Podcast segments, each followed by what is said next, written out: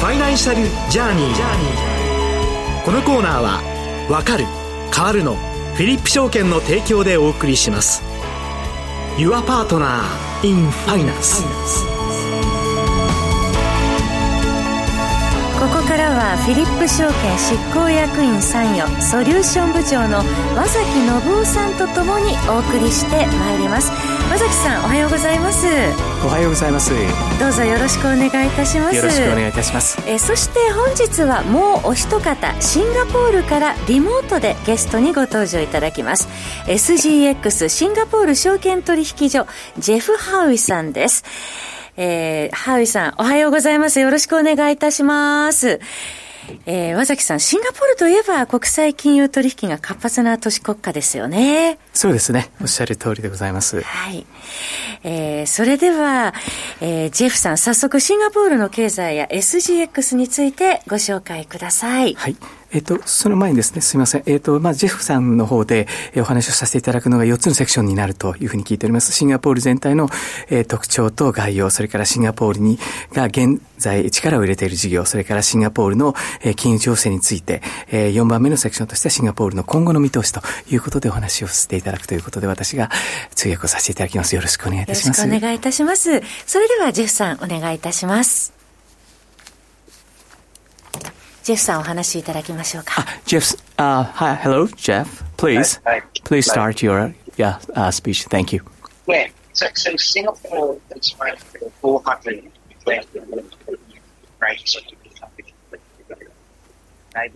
framework.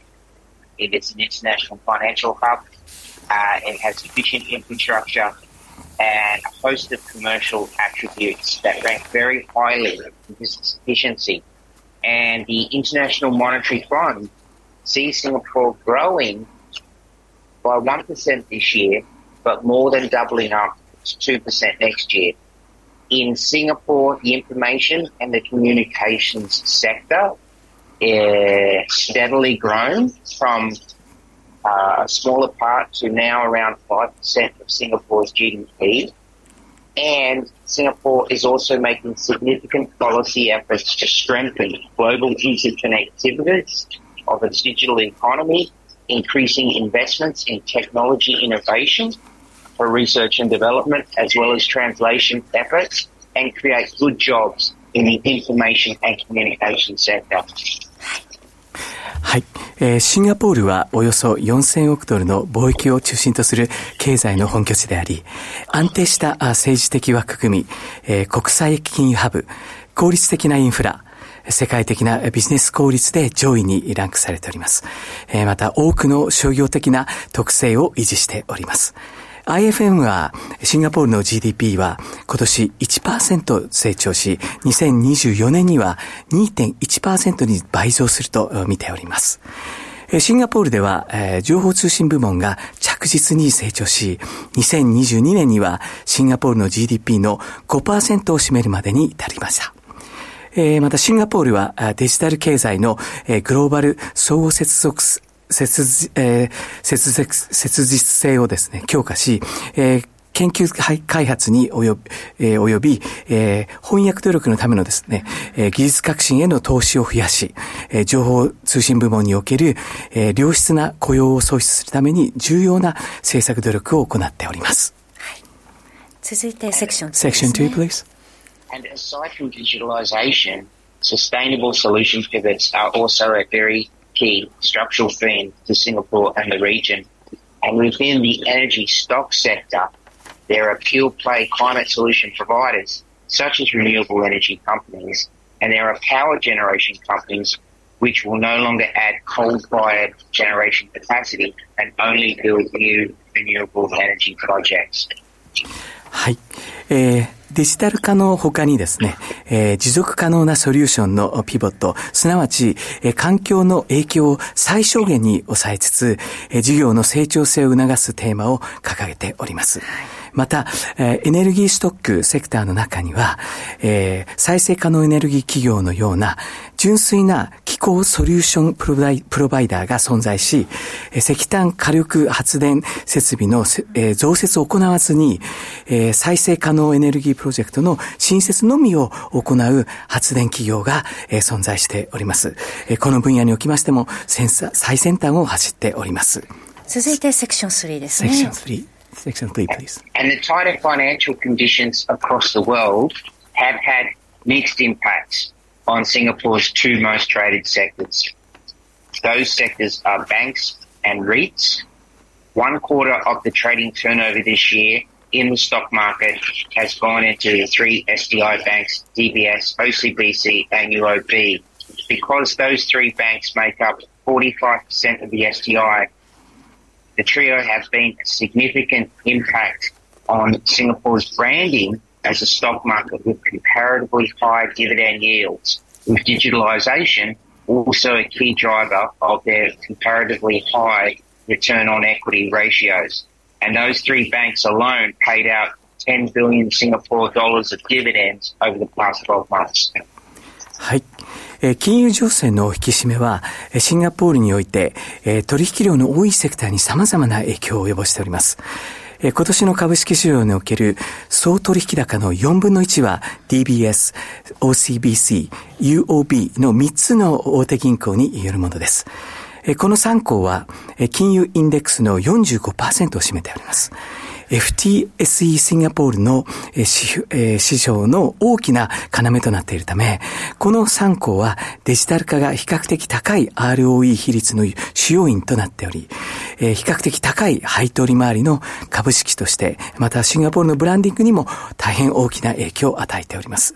ちなみにこの3項は過去12ヶ月間に約100億シンガポールドル、日本円にして約1兆円の配当を行っております。では続いてセクション4ですね。Section 4, please. And looking ahead in Singapore, on the upside, there are risks from better than expected external growth, that's upside risks, including in China, as well as recovery in the global technology cycle. But on the downside risks, global economy could perform worse than expected, and you could have more spillovers from slowing growth in China as well as inflationary pressures. but trade is expected to grow and pick up momentum last year, which bodes well for the Singapore economy. はい。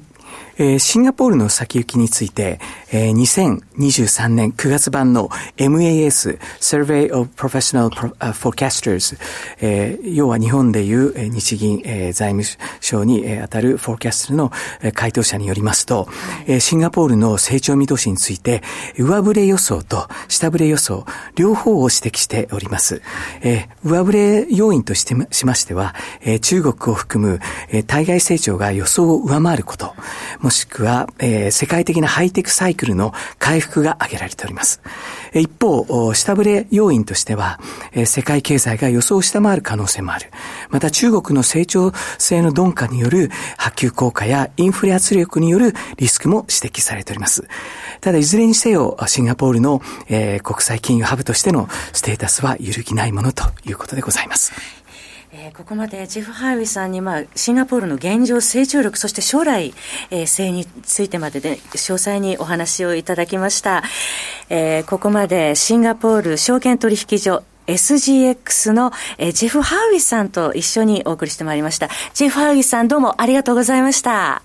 Thank you. Yeah, thank you. ありがとうございました。引き続き、えー、番組では和崎さんと一緒に、えー、ここからもお送りしてまいりますが、一旦ここでフィリップ証券からウェブセミナーのお知らせです。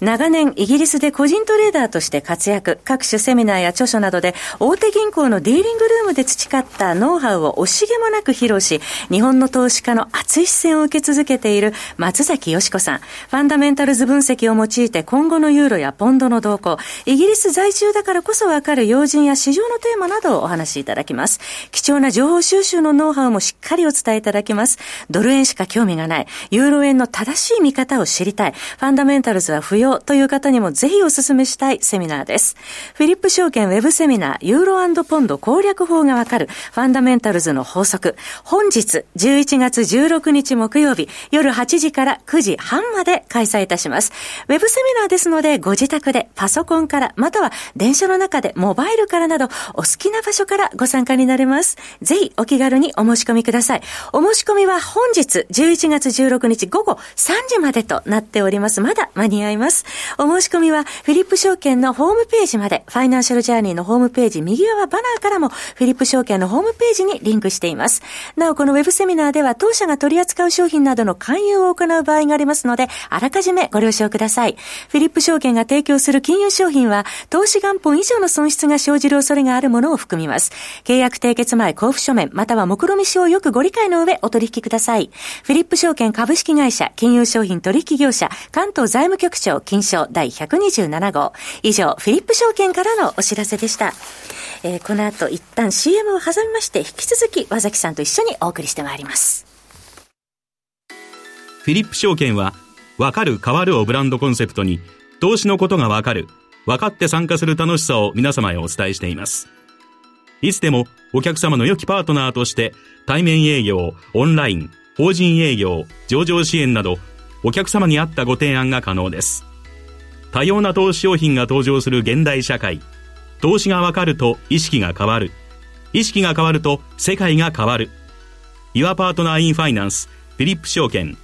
詳しくはファイナンシャルジャーニーコーナーサイトのバナーをクリック。当社が提供する金融商品は価格、金利水準、為替等の変動や発行者等の信用状況等の悪化等により、投資元本以上の損失が生じる恐れがあるものを含みます。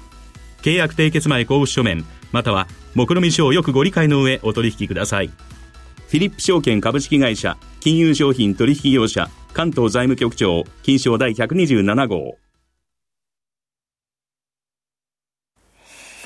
えー、ここからは引き続き、フィリップ証券執行役員参与営業本部ソリューション部長、和崎信夫信夫さんと一緒にお送りしてまいります。えー、先ほど SGX のジェフ・ハウイさんご出演いただいて、和崎さんに通訳務めていただきました。ありがとうございました。SGX、やはりますます成長性もね、見込める市場でありますよね。はい、あの、おっしゃる通りです。まあ、先ほども、あの、ジェフさんがおっしゃってたように、はい、えー、やはり SGX というのは金融のですね、ハブになっているところでございます。はい、えー、大変あの、まあ、シンガポール自体も、えー、日本と比べると小さい国ではありますけれども、えー、日本より進んでいるというのは多々あるかと。いうふうには思っております。はい、で、その SGX に関しての少し、まあ、フォローをさせていただければと思いましたが、はい、えー、まずですね、そのシンガポールにおけるそのアクセスというので、非常にこのアジアの、えー、投資家の方々が皆さん、えー、シンガポールをに集まります。で、そこで様々な、えー、証券 SGX を通していろんなところを投資していく。その中の一つに日本の、えー、日経平均のですね、えーインデックスにも投資をしていくということが行われています。まあ、そのメリットとしてはですね、日本のアクセスが、えー、シンガポールからあの、出やす、あの、できるということが一つと、あと日本から見てみても、日本でインデックスを取り扱う人たちも、SGX での、えー、インデックス、似たようなインデックスがあることでのアービトラージと言われるようなことも、はい、えー、あって、両方とものアクセスが、えー、シンガポールに集まるというのが一つの、えー、メリットかというふうに思ってます。先ほども8時30分に SGX の日経平均先物寄り付きを伝え、あの、ね、しておりますけれども、国内でも、やはり注目ははされてますよね。はい、おっしゃる通りでございます。はい、まあ、今後も日本の企業もですね、SGX に、えー、また上場するまあ、日本に限らずいろんなところからですね、SGX に、えー、上場してアジア展開を考えるという企業も今後増えてくるかと予想されます。はい、えどうなんでしょう？あの、シンガポールでの PTS での取引の現状というのはどうなんでしょう？そうですね、おっしゃる通りで、要は PTS、あの、施設取引所ということでございますが、えー、日本においても確かに施設取引所というのが、えー、ございますけれども、えー、プロダクト的にに比較的限られたものになっております。ただ、まあ、シンガポールにおいてはですね、まあ、PTS、えー、のみならず、PTS に、えー、類似したようなですね、えー、プライベートの、えー、プラットフォーム取引ができる 失礼しました。プラットフォームがいくつかございまして、まあ、一つ大きい例で言いますと、やはりその世界的に一番大きい 取引 すみません。取引となっております、はい、米国株の取引。日本においては、施設取引所の米国株というのが、取引はまだできていないんですね。はい、それは、あの、まあ、金融庁をはじめとしての、まだそれが規制ができてないんですけれども、シンガポールにおいてはですね、そのようなプラットフォームがあって、もうシンガポールに行くと、米国の株式をですね、えー、取引、アジア時間で取引ができると。いうところで、日本からも世界からもですね、えー、そのシンガポールの、えー、にアクセスをしているというのが、今現状の今一つのトレンドにもなっております。そうなんですね。先ほどセクション4で、あの、マス、MAS のお話出てましたけれども、まあ、日本の金融庁のような、えー、機関だとは思うんですけれども、はい、どうなんでしょうか？日本の金融庁、また世界的なその金融庁のような機関を司るところ、シンガポールっていうのはやっぱり進んでるっていうところありますでしょうか、ね、はい、あの、おっしゃる通りです。今ありました MAS MAS というのはですね、はい、えー、Monetary Authority of Singapore の略なんですけれども、はい、まあ、日本で言います、えー、日銀、あと財務省、えー、それから金融庁、それのファンクションをみんな合わせたような、えー、きはい、あの、機関でございまして、政府権機関でございまして、大変、あの、えー、いろんな、え国のですね、えー、指標になるような、日本においてもですね、え金融庁等々がですね、えー、マスに、えー、行ってですね、いろんなその、えー、ことをまあ学んで帰ってくるという話までは聞いております。で、彼らもいろんな政策を、えー、掲げる中でですね、まあ、富裕層の方々をどううまく取り込んでいくかというのもですね、彼らの一つの大きなテーマになっているということでございます。はい、その今、富裕層という話ありましたけれども、私の知り合いでも、やはり教育水準が高いので、お子さんが小さい頃からシンガポールに移住するという方ですとか、ビジネスをシンガポールでっていう方が結構周りでも増えてきているんですが、その辺りはいかがなんでしょうか？はい、えー、おっしゃる通りでですね、あの、シンガポールというのは先ほども申しましたように、えー、いろんな話が出ておりますように、金融ハブという国際金ハブというところではあるんですけれども、まあ、マスを中心としてですね、いろいろな、えー、富裕層の方々、お金が集まりやすいようなストラクチャーを率先して作っているということで、その確かに今言った富裕層の方々も集まりやすいということには間違いなくなっております。はい。はい、タックスの面ではいかがでしょうか？そうですね。あの、今おっしゃられたように、その富裕層が集まります、えー、まあ、大きな理由っていうのが、えー、二つあるというふうに思っております。今おっしゃられた、えー、教育の面、これも教育の面もですね、今、えー、実は大学の一つの例でも言いますと、えー、えー、世界大学ランキングで、はい、えー、言っても、えー、シンガポールで全世界でトップ10に、えー、なるものが2校も入っているんですね。残念ながら日本の場合では、一番トップの学校でも30何位というところにはございますので、そういった教育水準の高さ、あとは今おっしゃられたタックスのところ、これも非常に大きな理由でございます。で、そのタックスのところで少しお話をさせていただきますと、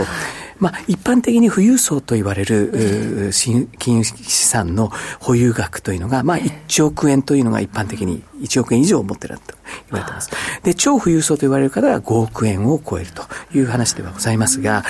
まあ、富裕層での割合、割合の話ですけれども、1億円を超える富裕層の割合で言いますと、1位はやはりアメリカではあるんですが、ただですね、えーと、10億円を超える超超富裕層になりますと,、えー、えーとこれは割合ですけれどもあくまで、えー、シンガポールが2位になるとわあそうなんですね。結構差が開いているというところですよね、はい、まあ、教育ビジネスタックスの面においても魅力があるということですね、はい、また機会がありましたらこのお話の続きをぜひ、えー、和崎さん、はい、お聞かせください、はい。えー、本日はどうもありがとうございました。ありがとうございました。ファイナンシャルジャーニー。このコーナーは「わかる変わるのフィリップ証券の提供でお送りいたしました。Your Partner in Finance